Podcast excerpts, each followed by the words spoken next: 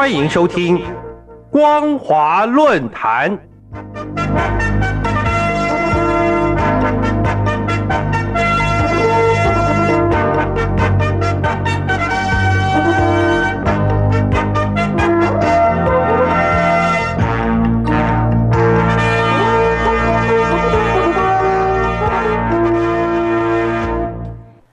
各位听众朋友，大家好，欢迎收听今天的光华论坛，我是兰玲。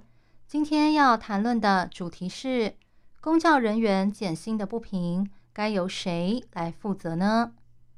这半年来，受到疫情以及内外各种因素的影响，大陆经济出现明显的疲软以及下行趋势，不但制造业萎缩，金融与房地产危机造成的烂尾楼停贷风波。也已经蔓延到二十五省。这个风波导致严重依赖楼市经济的地方政府陷入捉襟见肘的情况。如果再不提出改善对策，削减政府公务员的政策可能会进一步扩大。各地教师与公务员所面临的减薪潮也将持续下去。根据相关资料，大陆公教人员正面临减薪危机。今年三月开始。以高薪吸引名校博士、硕士来当教师闻名的深圳，率先传出对教师的薪资开刀的消息。有不少教师指出，他们的年底绩效奖金减少百分之六十，还有人的薪资直接缩水到八至十万。六月十五号，山东烟台开发区从小学到高中有二十多所学校的数百名教师齐聚一堂。在烟台开发区高级中学门前集体维权，高喊“同心同德，不降不屈”。他们说，最近两年不但没有发放奖金，还被要求缴回已经发放的五到十万元收入。最近，江苏、浙江、上海等地已经成立降薪办公室，全力推动调降薪资。据了解，上海处级公务员的年薪从三十五万降至二十万元。主任科级从二十四万降至十五万元，降幅约四成。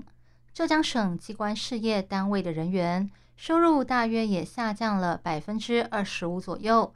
广东省部分地区的公务员已经停止各种补贴。珠海公务员一年减薪约六万到八万元，深圳地区也降低了五到十万元。大陆媒体财新网六月二十一号报道。中共自二零二一年下半年起开始规划取消各地机关事业单位的津贴。六月二十九号又发出了一篇名为《沿海多地出现公务员降薪》的文章，内容指出，沿海多个省份的公务员陆续遭遇降薪潮，不但各项福利、奖金、补贴被取消，连基本工资也被下调两到三成。这里提到的沿海地区，主要是指广东、浙江、江苏等地。这些地区的公务员受到的影响特别大。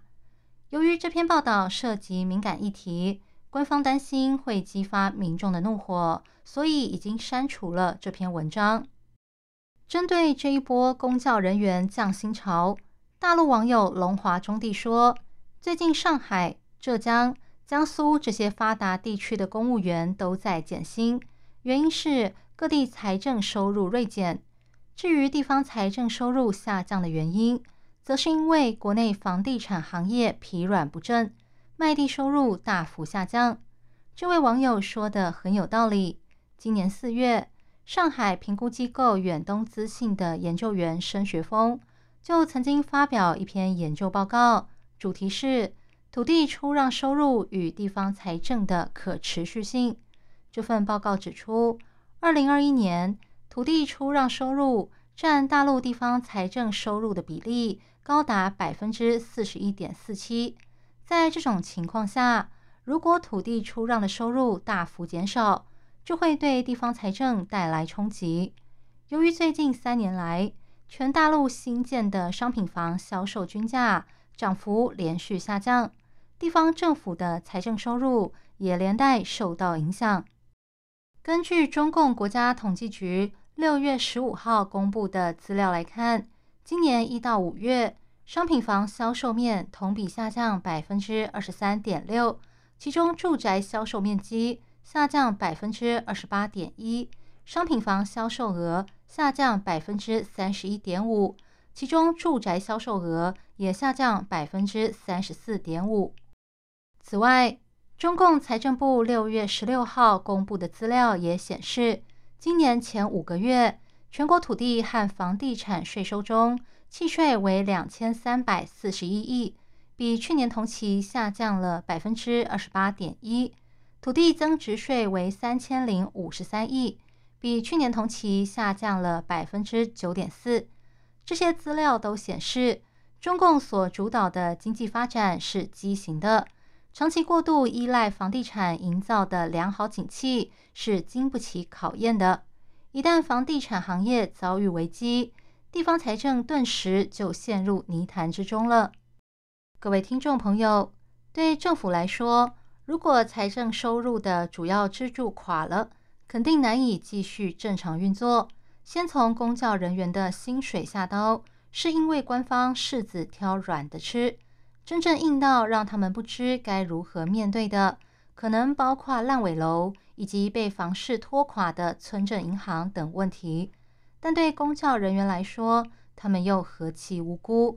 明明是官方的问题，却要他们来承受，这公平吗？更糟的是，如果调降薪资还不足以解决问题，政府可能会强制裁员。这样想想，苦日子恐怕还在后头呢。不知道习近平能否暂时不要再把心力放在争取三连任上，放下身段，多用心为百姓们想一想呢？以上是今天的光华论坛，今天探讨的主题是公教人员减薪的不平，该由谁来负责呢？我是兰陵，感谢您的收听，我们下次再会。